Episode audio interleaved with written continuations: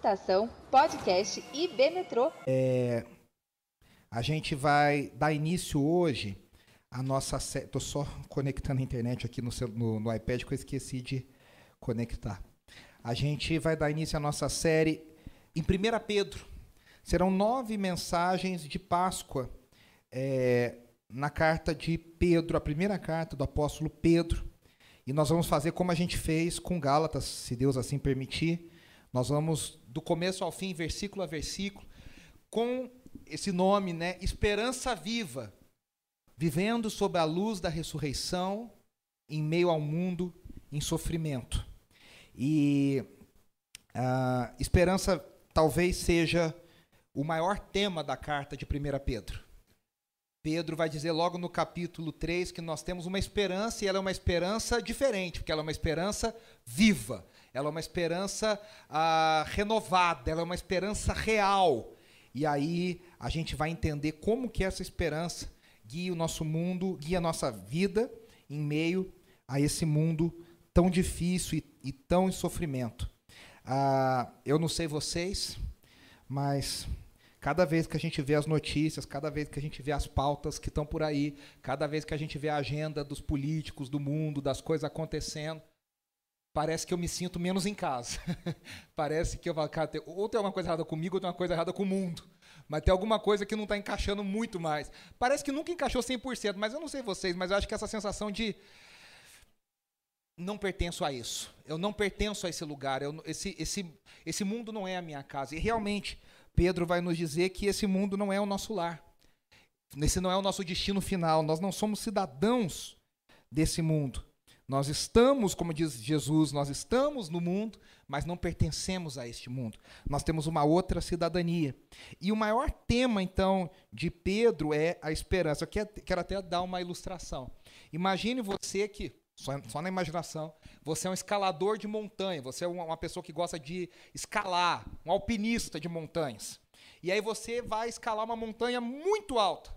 E aí, para escalar montanhas muito desafiador, você não vai na vontade, você não acorda de manhã e fala, ah, vou escalar o Everest. Né? É, é, há uma preparação, há uma dieta especial, há um trabalho físico especial, há toda uma preparação. Você vai em montanhas menores para ir acostumando o pulmão, a oxigenação, há todo um trabalho, uma preparação. Então você se prepara por meses. Meses, meses, meses. Quem vai escalar uma montanha dessa, né? E aí você tem o equipamento de última geração, você pensou na rota, você fez tudo. Mas quando você chega no alto dessa montanha muito alta, você descobre que a vista daquele lugar é ainda mais deslumbrante do que aquela que você tinha se preparado. Você descobre que a vista é mais especial do que aquela que você pensou e sonhou por meses. As cores, as formas das montanhas abaixo, a vastidão do mundo, né? aquela ideia de um mundo gigante abaixo de nós. Tudo isso surpreende. E aí, nesse momento, você sente ali naquele lugar uma alegria e uma realização. Veja, essa é uma ilustração para dizer que a nossa jornada de fé, de certa forma, ela é uma escalada como essa. A gente enfrenta provações e dificuldades. Eu adoro esses filmes de, de, de, escalada na neve, de não sei o que lá, radical, e acontece as coisas. Sempre tem uma coisa que vai dar errado. O equipamento que vai falhar, o suprimento que não vai dar certo, o cachorro que vai comer a comida, é, alguma coisa errada que vai acontecer. Na nossa vida, na nossa jornada, a gente também enfrenta provações, a gente enfrenta lutas, a gente também tem que lidar com o, o de repente, com o impensável, com o imponderável. E aí uh, a gente enfrenta essas provações, mas são oportunidades para a nossa fé sendo testada, a nossa vontade ser testada, refinada. E quando a gente chega no cume, ou seja, quando a gente atinge o nosso objetivo na vida, que é estar com o Senhor, conhecer o Senhor, a gente vai experimentar uma alegria, uma paz que está muito além daquilo que a gente imaginava. Eu sei que às vezes no nosso dia a dia a gente fala, nossa, viver com Deus é difícil. Se manter na fé, porque cá entre nós, reclamar é mais fácil amaldiçoar é mais fácil. Fazer o errado é mais fácil, muitas vezes. Aliás, o sistema privilegia quem faz errado. Quem faz errado se dá bem, quem faz errado é premiado. E quem tenta fazer o certinho sofre. Mas nós temos uma certeza que no dia que nós atingimos o cume, ou seja, no dia que nós estivermos diante do Senhor, seja porque o Senhor voltou, seja porque nós somos chamados na presença dele, a gente vai experimentar uma paz e uma alegria de falar: olha, eu pensei sobre o céu, eu cantei sobre o céu, eu desenhei o céu quando eu era criança na, na, na atividade da igreja, mas isso aqui é muito mais especial do que aquilo que eu imaginava. Essa é a esperança viva que o apóstolo Pedro fala. Essa é a esperança viva que o apóstolo Pedro menciona. Então, o grande tema de 1 Pedro é esperança. E que eu quero que a cada domingo, meu, a minha oração e o meu desejo é para que o Senhor encha o coração de vocês cada vez mais com esperança. A esperança de que a palavra de Deus é real, o reino de Deus é real, a comunidade de Deus é real, a vontade de Deus é real. Essa esperança, ela não é baseada no otimismo cego. A gente não é bobo. Não é aquele, aquela pessoa que, que, que ignora os sinais. Não. A gente reconhece. O mundo está caído. O mundo está em sofrimento. O mundo é mal. É difícil viver a vida cristã. Mas por que, que nós temos esperança? Porque essa esperança é baseada na ressurreição de Cristo Jesus. Pedro escreve para dizer que a gente pode ter esperança, porque esse mundo não é a nossa parada final. Não é o destino final. Não é a nossa, não é o ponto final. A gente vai mais um, a gente vai mais um, a gente vai mais um. E aí ah, eu quero começar essa mensagem de hoje. Ela é chamada de esperança ressurreta. A esperança da ressurreição, a esperança que passou pela ressurreição.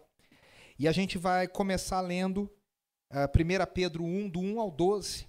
E eu quero só ler o primeiro versículo, que diz assim: 1 Pedro 1, 1.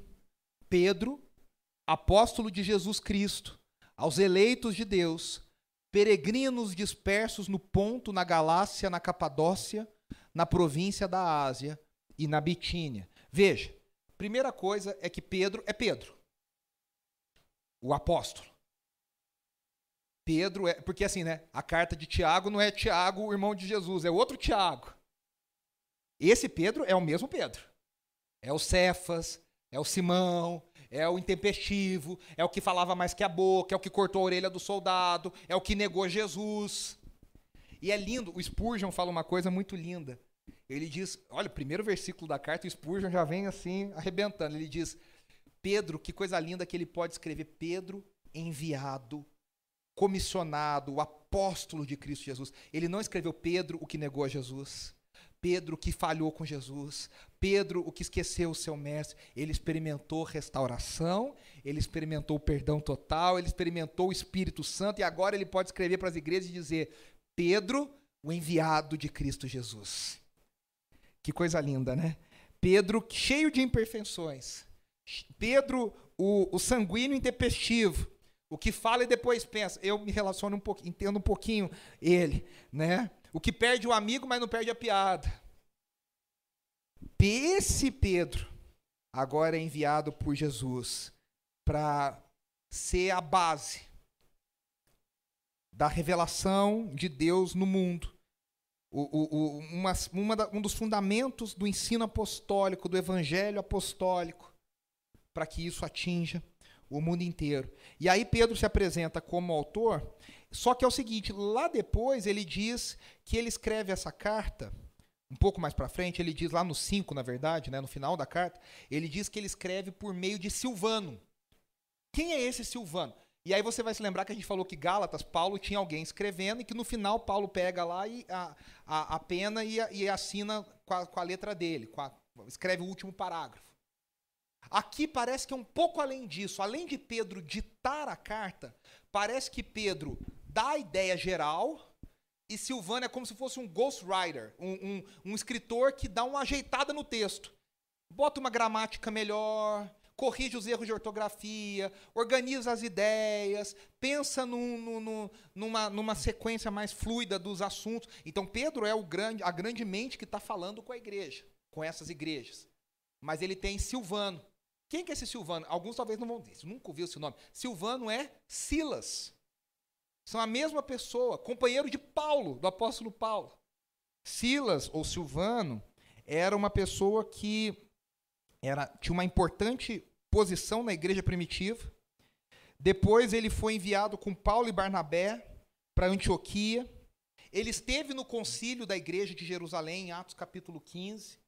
Depois ele, ele, ele viaja com Paulo na segunda viagem missionária de Paulo. Se vocês se lembrarem, Atos 16 fala que Paulo e Silas foram presos. E na prisão eles cantavam louvores. Enquanto eles cantavam louvores, veio um terremoto e, e arrebentou aquela prisão e eles foram libertos.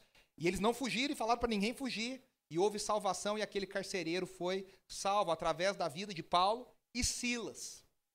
Esse Silas, ou Silvano, é encontrado agora junto com Pedro.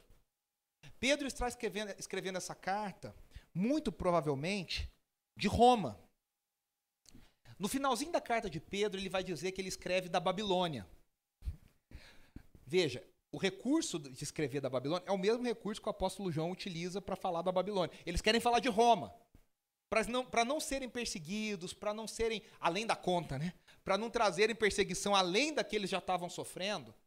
Pedro, ao invés de falar, eu escrevo de Roma, provavelmente ele está ele, ele, ele tá escrevendo de Roma, mas ele diz, eu escrevo da Babilônia querendo dizer, olha, é uma cidade em oposição ao reino de Deus. Eu estou escrevendo do, do, do, terreno do inimigo.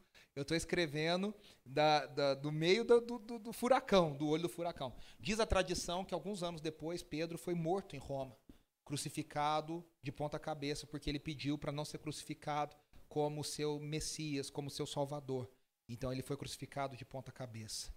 Esse ano que Pedro escreve, alguns historiadores vão dizer 64, alguns vão dizer 65 depois de Cristo, até 67, 68 depois de Cristo, ou seja, mais ou menos 30, 35 anos depois da morte e ressurreição de Jesus. E provavelmente no mesmo período que o apóstolo Paulo já está morto. Que o apóstolo Paulo provavelmente foi morto pelo Império Romano também em torno do ano 65. Então agora alguns comentaristas especulam que na, na morte de uma grande figura, Pedro escreve para essas igrejas também querendo encorajá-las uh, a partir da sua autoridade apostólica.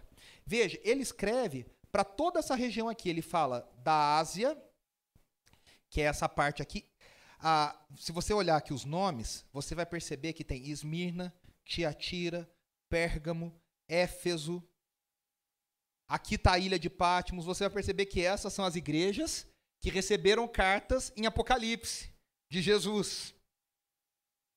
Ah, essa região aqui é uma região que Paulo quis visitar. Paulo queria ir lá. E Atos nos conta que o Espírito Santo disse para ele: não vá. Não vá. Interessante, né? Provavelmente, então, o Espírito não permitiu que Paulo fosse, Pedro, então, fosse a pessoa que fosse designada para cuidar dessas igrejas. Aí tem a região da Galácia, que a gente já falou, que é a mesma região que Paulo escreve a carta aos Gálatas. A Bitínia aqui em cima, a Capadócia e Ponto, mais aqui em cima. Aqui está Israel, ó, aqui está o norte de Israel, aqui está Nazaré. Então você vê que essa região aqui é hoje, atualmente, a Turquia. É onde hoje é a Turquia. É para essas igrejas, para esse monte de igreja, que Paulo e Silas, Paulo e Silvano, escrevem essa carta. E provavelmente a ordem que ele cita, né, a ordem que ele coloca aqui, ponto, Galácia, Capadócia, Ásia e Bitínia, era a ordem que ele ia, Silas, passar pelas igrejas levando a carta, para que car a carta fosse lida por essas igrejas. Né? Ah, então, essa é a especulação dos comentaristas. Agora veja, os crentes para quem ele escreve, ele vai dizer, ele vai usar uma palavra dizendo peregrinos dispersos. Dispersos por quê? Porque eles participaram da chamada diáspora. O que é a diáspora? São judeus que foram obrigados por N motivos religiosos, econômicos, até voluntari é, voluntariamente, uh, por vontade própria mesmo, falar: olha, eu vou partir para outro lugar, eu vou para outra região. Então havia judeus espalhados em todas as regiões do império, dessas regiões do império. Então são os dispersos. Mas ele, ele vai além. Ele diz: eles são dispersos e são peregrinos. Nós vamos ver que ele usa peregrino em duas situações. O primeiro é o óbvio: estão fora de casa. Estão num país que não é o deles, estão numa terra que não é a deles. E aí depois ele vai falar também sobre a cidadania celestial, que eles pertencem a um mundo que não é o mundo que eles estão habitando. Né? Então somos todos peregrinos. o apóstolo Pedro vai dizer. Interessante, só uma curiosidade, que todas essas regiões aqui, Ponto, Galácia, Capadócia, Ásia e Bitínia, também tinham representantes no Pentecoste. No dia de Pentecoste, que Pedro é cheio do Espírito e prega, se vocês lembrar, no primeiro sermão de Pedro, 3 mil pessoas se converteram. Vai saber se entre esses 3 mil não tinham alguns que eram dessas regiões e voltaram pregando o evangelho de Jesus. A gente não sabe, né? A história deixa a gente sonhar, deixa a gente especular.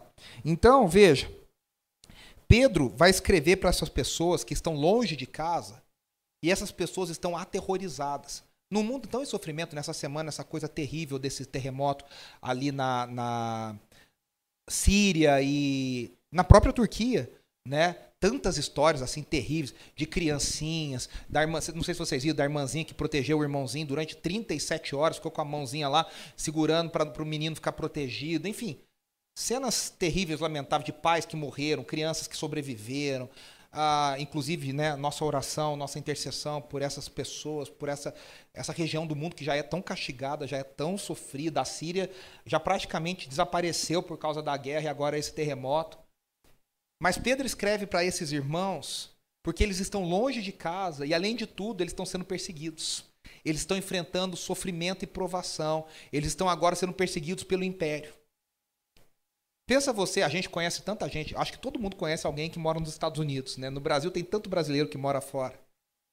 Na época do governo Trump, que começou a falar, olha, vai começar a caçar aí os, os imigrantes que estão ilegais.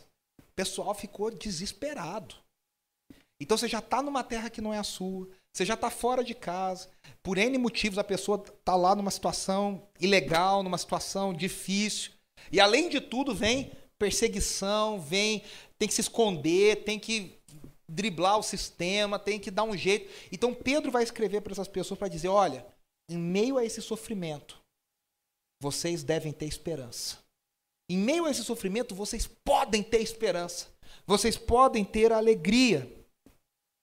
As palavras de Pedro estão falando: tira os olhos daqui e coloca os olhos lá em cima coloca os olhos na esperança. Eu não sei você, mas eu acho que a gente precisa muito dessas palavras para a gente fazer o mesmo.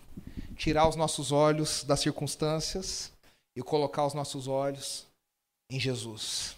Colocar os nossos olhos naquilo que interessa. Não é, não é para negar as circunstâncias, é para a gente ajustar o foco.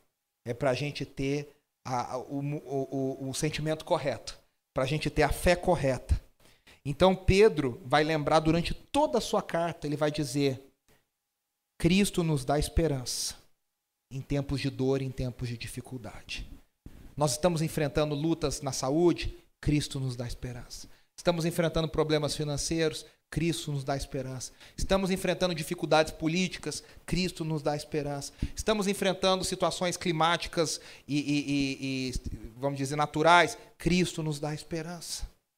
Cristo é a nossa esperança em tempos de sofrimento. E aí, o primeiro capítulo de Pedro, eu até coloquei aqui para facilitar a sua visualização, ela é uma, uma introdução, meio que um resumo dos outros temas principais que serão tratados em toda a carta, né? Então, esperança, salvação e fé. Esses temas vão ficar voltando cada momento, cada mensagem esses temas vão voltar. Veja, aqui os três temas, ó.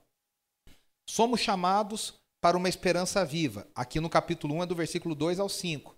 ênfase na grande salvação operada por Deus. Somos chamados para lidar bem com o sofrimento. Do 6 ao 9 são os testes que vão purificar a nossa fé. Nós somos chamados para orientar as nossas vidas em direção à glória futura. Versículos 10 a 12, a necessidade de santificação. Esses são os três temas desse primeiro trecho do capítulo 1 que são os três temas que vão voltar vez após vez na carta de Pedro. Então, vamos, como diz, sem churumelas, vamos para o texto de Pedro, a partir agora do capítulo, do capítulo 1, versículo 2. Então, Pedro, apóstolo de Jesus, aos irmãos peregrinos, ele falou tudo aquilo e ele diz: escolhidos de acordo com o pré-conhecimento de Deus Pai, pela obra santificadora do Espírito, para obediência a Jesus Cristo e a aspersão do seu sangue. Graça e paz lhes sejam multiplicadas. Bendito seja o Deus e Pai de nosso Senhor Jesus Cristo, conforme a sua grande misericórdia. Ele nos regenerou para uma esperança viva por meio da ressurreição de Jesus Cristo dentre os mortos, para uma herança que jamais poderá perecer, macular-se ou perder o seu valor. Herança guardada nos céus para vocês, que mediante a fé são protegidos pelo poder de Deus, até chegar à salvação prestes a ser revelada no último tempo. Nisso vocês exultam, ainda que agora, por um pouco de tempo, devam ser entristecidos por todo tipo de provação. Assim acontece para que fique comprovado que a fé que vocês têm, muito mais valiosa do que o ouro que perece, mesmo que refinado pelo fogo, é genuína e resultará em louvor, glória e honra quando Jesus Cristo for revelado. Mesmo não tendo o visto, vocês o amam. E apesar de não o verem agora, creem nele e exultam com alegria indizível e gloriosa, pois vocês estão alcançando o alvo da sua fé, a salvação das suas almas. Foi a respeito dessa salvação que os profetas que falaram da graça destinada a vocês investigaram e examinaram, procurando saber o tempo e as circunstâncias para os quais apontava o Espírito de Cristo que neles estava, quando lhes predisse os sofrimentos de Cristo e as glórias que se seguiriam àqueles sofrimentos. A eles foi revelado que estavam ministrando não para si próprios, mas para vocês, quando falaram das coisas que agora lhes foram anunciadas, por meio daqueles que lhes pregaram o Evangelho pelo Espírito Santo enviado do céu. Coisas que até os anjos anseiam observar. Essa é a palavra. Vamos parte a parte. O primeiro trecho aqui do 2 ao 5 fala dessa esperança viva, a grandeza da nossa salvação. Eu grifei aí no texto esses aí são os versículos, né? De novo. Eu grifei aí algumas coisas bem importantes. Primeira coisa. O foco de Pedro, você vai perceber, não está no que a gente faz. Está na iniciativa de Deus. Por que, que nós fomos salvos? Porque nós fomos escolhidos pelo, de acordo com o pré-conhecimento de Deus Pai, que nos separou, olha só, e diz, ó, então, somos escolhidos de acordo com o pré-conhecimento do Pai, Conforme a sua grande misericórdia, ele nos regenerou. Somos protegidos pelo poder de Deus, ou seja, a iniciativa é de Deus. Quem toma a primeira iniciativa é Deus. Por isso que Pedro diz essa oração de louvor: Bendito seja o Deus e Pai de nosso Senhor Jesus Cristo. Bênção seja dada a Ele, glória seja dada a Ele, porque Ele é digno de adoração, porque Ele nos escolheu pela Sua misericórdia. É interessante que esse tema da presciência é um tema controverso na história da igreja, porque fala da predestinação, é ligado à predestinação. Tem duas formas de enxergar e eu quero defender uma delas. Uma delas diz, a, a visão arminiana, que ficou conhecido como visão arminiana, diz que Deus tem a presciência, porque Deus já foi até o futuro, viu o que, que acontecia e voltou para o presente. É como se Deus fosse no final do filme, visse o que acontecesse e voltasse para assistir o filme de novo. Então ele já sabe, não porque ele teve alguma coisa a ver, é só porque ele tem o poder de ir lá no fim e de voltar. O que parece que Pedro não está falando isso. O que dá a entender é que Deus já tem a presciência, não porque ele foi até o fim e voltou, mas porque ele determinou o que deveria acontecer na vida de cada pessoa. Eu sei que isso é um mistério muito grande, porque quando a gente joga da nossa mentalidade, a gente pensa: ué, se Deus determinou, vou fazer mais nada. Vou ficar sentado aqui esperando o que Deus já mandou. Se eu sou salvo, já sou salvo. Se eu não sou salvo, não sou salvo. Então não vou pregar, não vou cantar, não vou fazer nada, vou ficar aqui. Diz que Deus, diz que dá, diz que Deus dará. Como diz a canção. E na verdade não é isso.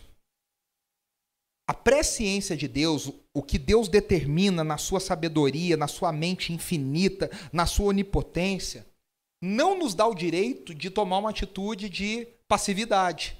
Porque da nossa perspectiva, a gente não sabe o que Deus determinou, não. A gente age tentando entender o que Deus colocou na história para acontecer. A gente age tentando alinhar a nossa, a nossa mente, o nosso coração. E a Bíblia, tanto Paulo quanto Pedro na carta, em nenhum momento vão dizer, fica sentadinho esperando para ver o que, que vai acontecer. Não. Nós temos uma tarefa, nós temos que agir em cooperação com aquilo que Deus começou a fazer. Deus começou.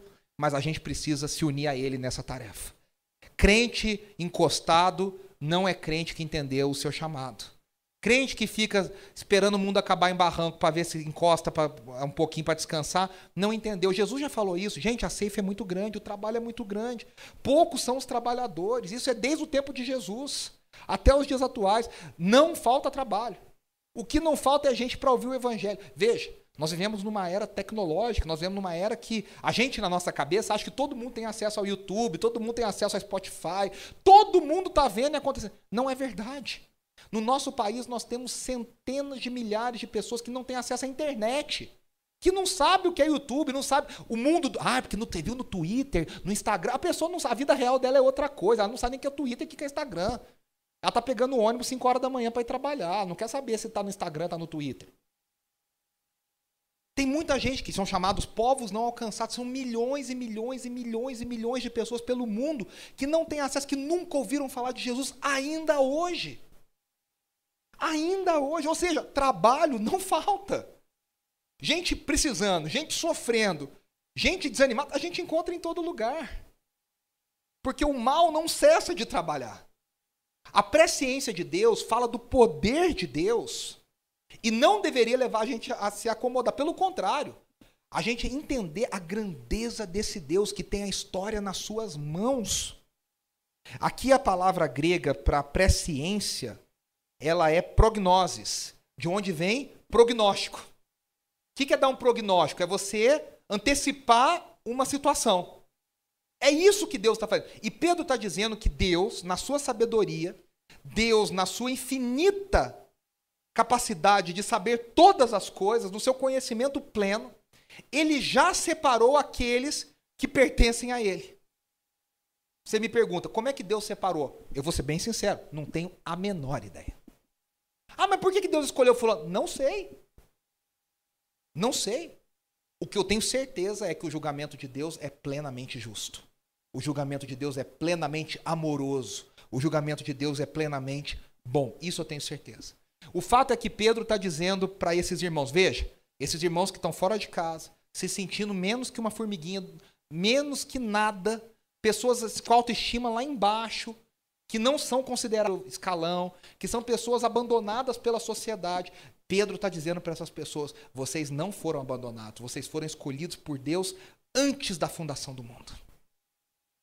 Às vezes a gente se acha tão pequeno, às vezes a gente, né? A gente não é. Às vezes a gente fica naquele limbo, que você não está nem lá embaixo, nem no, lá nem em cima. Você não é nem no primeiro escalão, mas você também não é o último escalão. Ou seja, você está no meio ali, que às vezes é pior que tudo. Às vezes a gente se sente sozinho. Numa cidade como São Paulo, o que mais tem são as pessoas se sentindo sozinhas. Você tem um monte de amigo virtual e na hora do vamos ver são poucos amigos que estão na tua casa. Você tem um monte de gente para compartilhar nos stories, mandar coraçãozinho, falar as coisas, mas na hora do perrengue, do vamos ver, a gente está sozinho muitas vezes. E Pedro está dizendo: você não está sozinho. Você foi escolhido por Deus antes da fundação do mundo, na presciência de Deus, no pré-conhecimento de Deus no plano de salvação de Deus. Deus, com antecedência, nos escolheu. Por isso que João, lá no seu evangelho, diz: Veio para os que eram seus e os seus não o receberam, mas os que o receberam, deu-lhes o poder de serem chamados filhos de Deus. Desde antes da fundação do mundo, Deus já tinha nos escolhido para a salvação. E aí, veja que também Pedro vai dizer que a salvação é uma obra trinitária. Ele vai dizer que nós somos salvos pelo pré-conhecimento do Pai, pela obra santificadora do Espírito, na obediência a Jesus Cristo. Toda a Trindade está envolvida na obra de salvação. Pai, Filho e Espírito. Eu não sei se você sabe, mas Trindade, a palavra Trindade, não se encontra na Bíblia. Essa é uma palavra inventada pela igreja. Mas o conceito está lá. O Pai, o Filho, o Espírito estão envolvidos na obra de salvação. Nós somos escolhidos pelo Pai, nós fomos comprados pelo Filho e nós fomos separados, santificados pelo Espírito Santo. Isso é lindo, né? Toda a Trindade em ação, toda a Trindade atuando. Deus, o Pai, elegeu pecadores para serem salvos. Deus, o Espírito, traz a fé para que a pessoa seja salva. E Deus o Filho limpa o pecado. E como é que o filho limpa o pecado? Aí Pedro usa uma expressão de aspersão do sangue. É um termo difícil. O que é aspergir? Aspergir é borrifar. É jogar um pouquinho de umas gotas.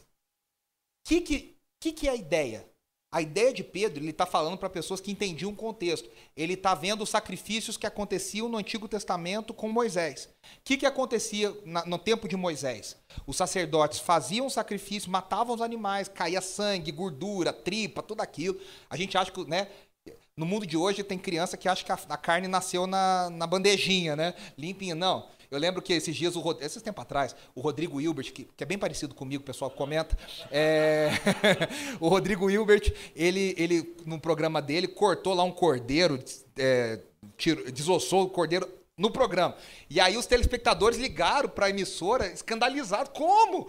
E aí, gente, é assim que o animal é morto para a carne chegar até você, né? É assim que a coisa. Mas o mundo de hoje é meio se escandaliza fácil, né? O que acontecia é que o sacerdote fazia toda essa, essa situação com o animal, e depois os sacerdotes pegavam o sangue desse animal, molhavam os dedos no sangue do animal, e eles borrifavam, jogavam gotas desse sangue no altar, para que aquele sangue purificasse o altar. Foi isso que o povo de Israel fez no dia da Páscoa, nas suas portas, borrifou, aspergiu o sangue na porta para proteger as casas da, do espírito de morte, do anjo da morte. Havia três situações no Antigo Testamento que o sangue era jogado sobre pessoas. Quando se fazia uma aliança, então em Êxodo fala que quando Deus disse para Moisés: Eu vou fazer uma aliança com o meu povo, Moisés junta o povo, e Moisés então põe a mão no sangue e joga sangue sobre as pessoas, para dizer: Nós estamos selando uma aliança com Deus. O sangue de Cristo foi dado por nós para selar uma aliança. O sangue de Cristo foi borrifado em mim e em você, para que a aliança, uma nova aliança com Deus fosse feita. A segunda questão que o sangue era jogado sobre pessoas era na ordenação de sumos sacerdotes. Então vinha o sumo sacerdote. Quem foi o primeiro sumo sacerdote? Arão, irmão de Moisés. E aí o outro, Moisés, né, no caso, pegava e jogava sangue sobre o sumo sacerdote. Em Cristo, eu e você fomos tornados sacerdotes. Nós temos livre acesso a Deus. Pedro vai dizer que nós somos uma nação santa, sacerdócio real. Toda a igreja não tem escolhido, ah, porque o pastor tem acesso a Deus, porque o irmão é mais ungido. Não existe isso. Na igreja de Jesus Cristo, todos temos o mesmo livre acesso a Deus. O mesmo livre acesso a Deus. E a terceira situação era na cerimônia de purificação de um leproso que foi curado. Então, para o leproso ser declarado curado, o sacerdote tinha que molhar a mão no sangue e jogar sangue sobre ele. Era um ritual de purificação. O sangue de Cristo que é jogado sobre mim e sobre você na cruz nos purifica de todo o pecado. Nós somos declarados santos. Ninguém podia botar a mão na gente, como ninguém podia botar a mão num leproso. Mas agora nós somos aceitáveis diante de Deus. Nós somos tornados limpos diante. Eu não sei quem pegou Covid aqui durante os, os vários surtos, mas é uma sensação horrível você ter que ficar isolado dentro da sua própria casa. Você achar que você está contaminando outras pessoas, você, sentir, você se sente sujo. Você se sente contaminado. E aí, quando passa os dias, você fala: Nossa, finalmente eu posso voltar para o convívio, posso respirar o mesmo ar que você, posso comer no mesmo talher que você. É uma sensação libertadora. Pensa que isso é uma coisa muito mais poderosa quando a gente fala de pecado. Nós somos purificados diante de Deus. E aí, então, o Pai nos escolheu na presciência, o Espírito nos deu a fé e o Filho aspergiu o seu sangue sobre nós. E aí, o que, que é o resultado disso? Graça e paz lhe sejam multiplicados. O que, que significa isso? Graça é uma, primeiro, três coisas. Graça é uma atitude que Deus adota em relação a nós.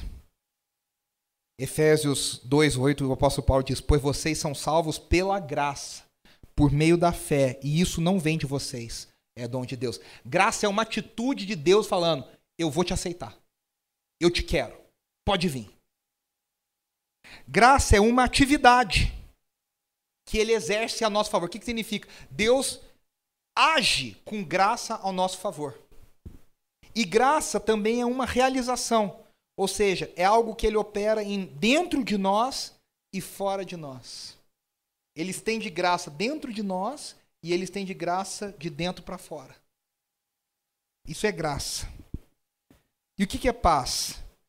1 Pedro, lá no 5, no último capítulo, a gente vai lembrar depois, fala o Deus de toda graça. Só que Romanos 15 diz que ele também é o Deus de toda paz. Ele é o Deus de graça e o Deus de paz. Paz de coração, porque nós não temos condenação diante de Deus. Paz de consciência, porque nós não temos mais nenhum problema, nada que a gente esconde com Deus. Paz de espírito, porque a gente não precisa ter ansiedade na vida, a gente agora sabe que Deus cuida da gente.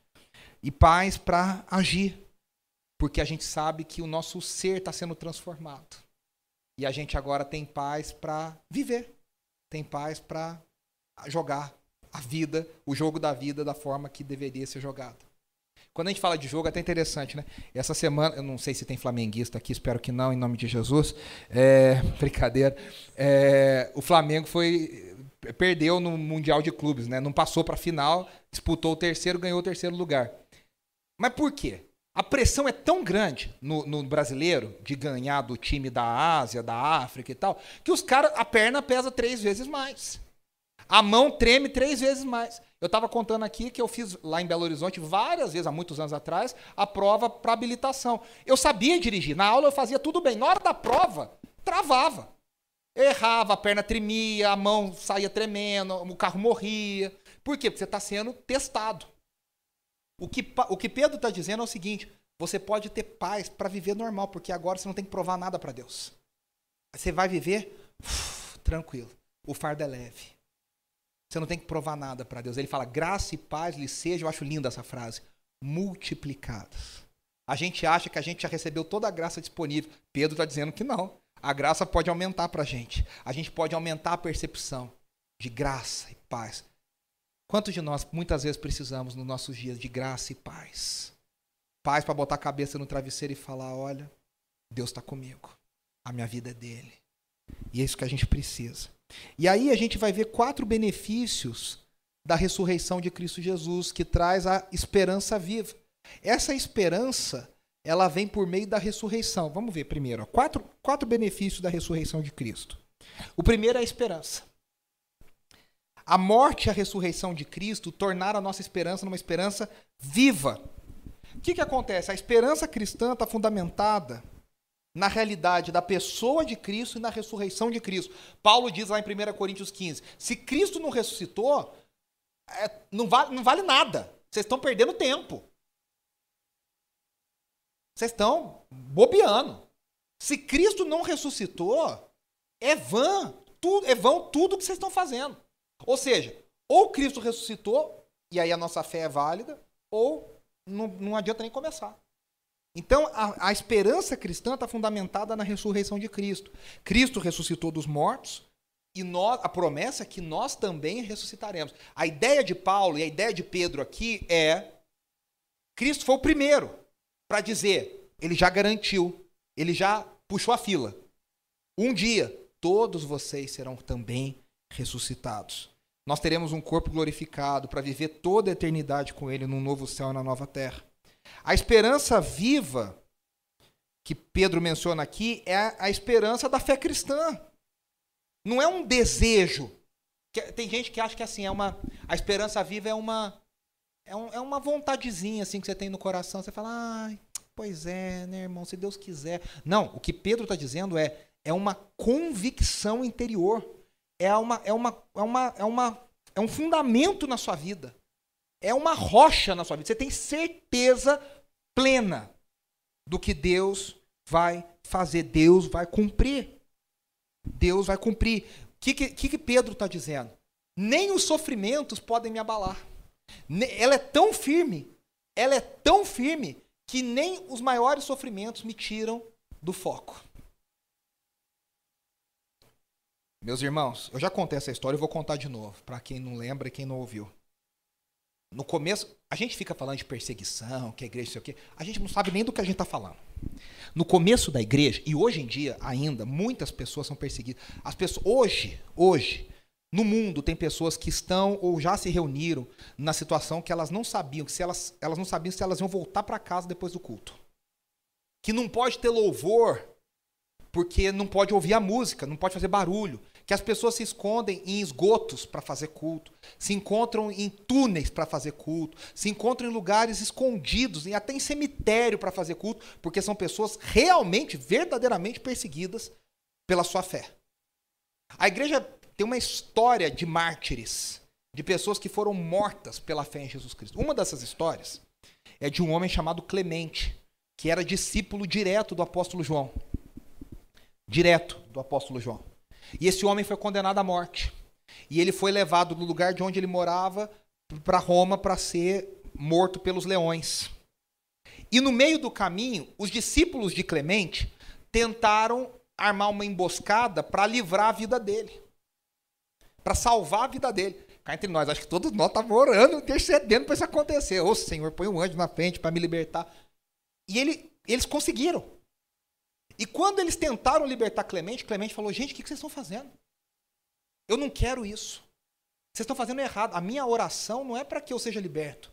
A minha oração é para que os leões tenham muita fome, para que não sobre nenhum pedaço meu e que eu, com todo o meu corpo e com toda a minha vida, glorifique ao Cristo que eu sirvo e adoro. Isso é uma esperança viva de alguém que entendeu que há algo muito mais valioso do que a vida aqui. De alguém que entendeu o que realmente importa e vale a pena. Que diante da tentação, diante do sofrimento, não se abala, permanece firme. E agora é interessante que o Pedro que vacilou andando sobre as águas, que tirou o olho de Jesus, que perdeu o foco e afundou, diz: Um dia eu afundei, mas agora eu tenho uma esperança que é viva que é inabalável, que permanece para sempre. Então Pedro está dizendo que por meio da ressurreição de Cristo, nós temos uma garantia de que Deus vai cumprir as suas promessas, de que Deus não é mentiroso. Como a gente canta, Deus de aliança, Deus de promessa, Deus que não é homem para mentir.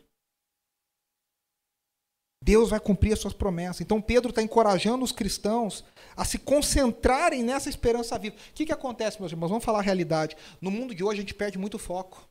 A gente se distrai demais. A gente tem muita fonte de, de distração.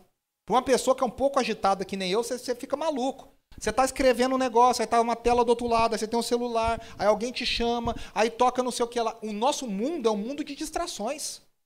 É difícil para um adolescente, uma criança hoje se concentrar.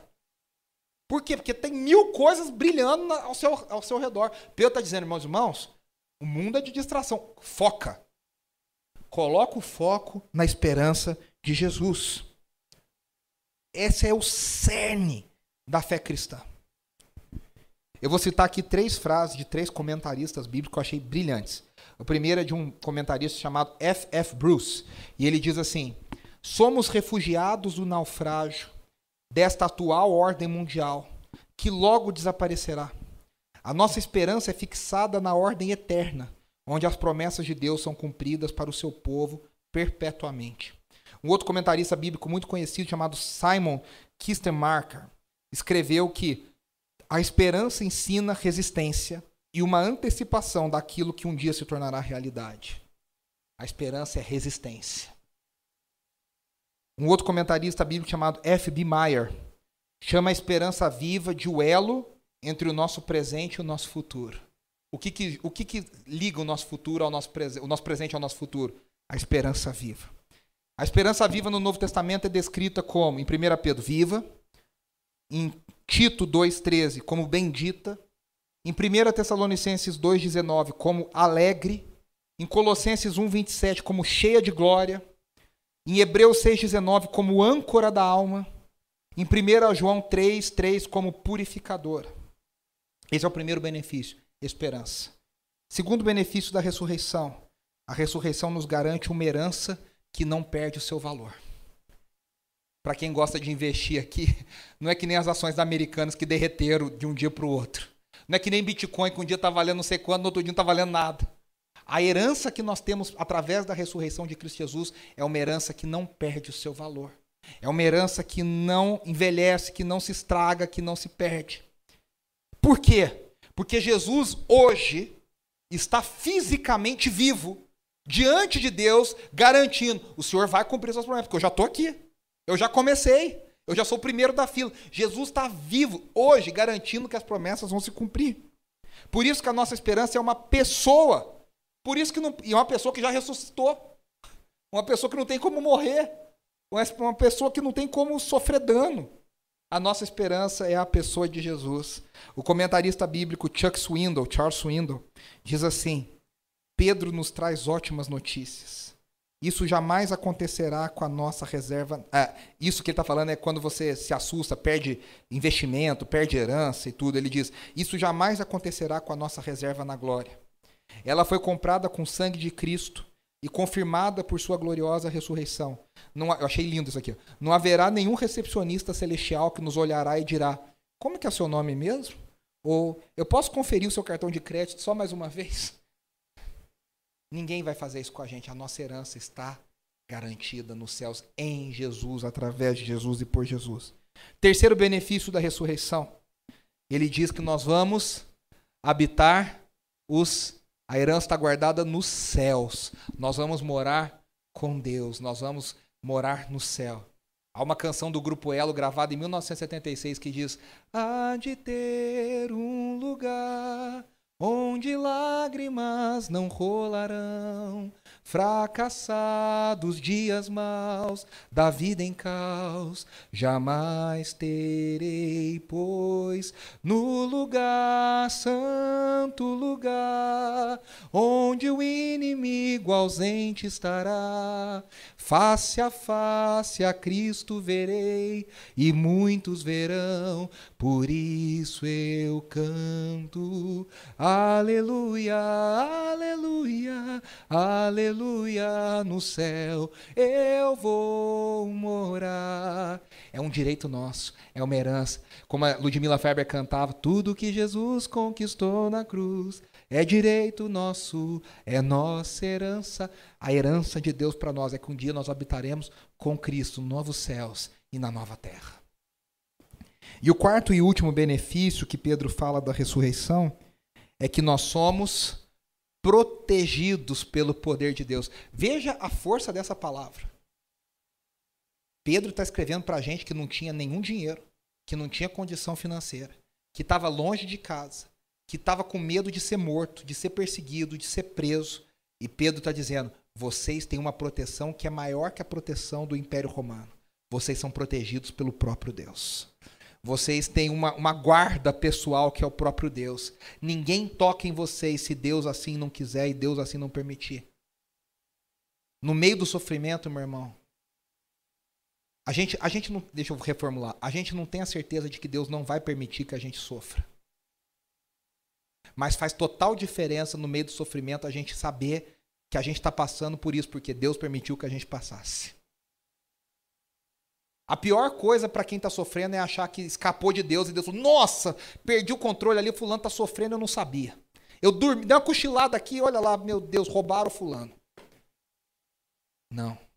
Como diz o salmista, Deus, o guarda de Israel não dorme e não cochila. Pedro está dizendo: vocês estão sofrendo, mas Deus sabe. Vocês estão sofrendo, mas Deus está vendo. Vocês estão sofrendo, mas Deus ouve as orações de vocês. Vocês são protegidos pela mão de Deus. Vocês são guardados até a salvação final. Como diz o hino antigo, mas eu sei quem tenho crido, e sei também que Ele é poderoso para guardar o meu tesouro até o dia final.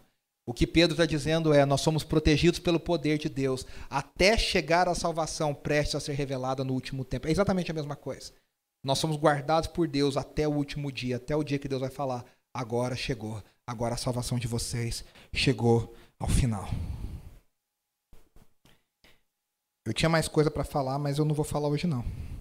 Eu acho que até aqui a gente já foi bem, a gente tem ainda a nossa ceia. Eu queria que você fechasse os seus olhos. E eu queria que você refletisse em tudo isso que a gente falou aqui nessa tarde hoje, nesse início de noite. Pedro nos lembra do incrível amor de Deus. Pedro nos lembra da tremenda graça que foi dada a mim e a você. Eu e você não fizemos nada por merecê-la, nós somos escolhidos pela misericórdia de Deus antes da fundação do mundo. O Pai nos escolheu. O Filho jogou seu sangue sobre nós. E o Espírito Santo nos selou. Será que a gente tem sido agradecido por isso? Será que eu e você não temos sido ingratos? Pensando, ah, Deus, o senhor tem que fazer isso. Pô, Deus, esses dias, há um tempo atrás, eu ouvi uma pessoa que falou assim: Poxa, eu já fiz tanto a minha parte, Deus só tinha que fazer a parte dele. Será que a gente não tem sido ingrato diante de Deus? Como a gente pode viver agradecido pela graça, pela misericórdia e pelo amor que foram demonstrados? Segunda coisa, antes desse momento de ser, nós somos redimidos pelo sangue, jogado, aspergido, borrifado em nós. E agora eu e você temos dentro de nós, pelo Espírito Santo de Deus, o poder da ressurreição. Será que eu e você temos vivido uma vida que reflete a ressurreição de Cristo Jesus? A gente vive num mundo de tantas, tantas distrações. E a pergunta, o desafio que fica para mim, fica para você nessa tarde é: como que a gente pode colocar os olhos em Jesus? Como que a gente pode firmar o nosso foco em Jesus e falar: essa é a esperança que me mantém de pé, essa é a minha esperança que me mantém caminhando, essa é a minha esperança que me mantém andando em meio ao sofrimento, em meio à dor, em meio à luta, em meio ao mundo caído, em meio a traições, em meio a desilusões, em meio a injustiças. Eu continuo em pé, eu continuo andando, porque Deus está comigo, a Sua mão me guarda e me protege o seu sangue é sobre mim, e eu tenho uma herança que nada e ninguém pode roubar, ninguém pode tirar. Não tem presidente, não tem governador, não tem ladrão, não tem, não tem ninguém. Às vezes são a mesma pessoa, mas não tem, não tem nada que possa me tirar essa herança guardada no céu. Eu queria que você, nessa tarde, nesse início de noite, aí no seu lugar, agradecesse, agradecesse, agradecesse, agradecesse a Deus.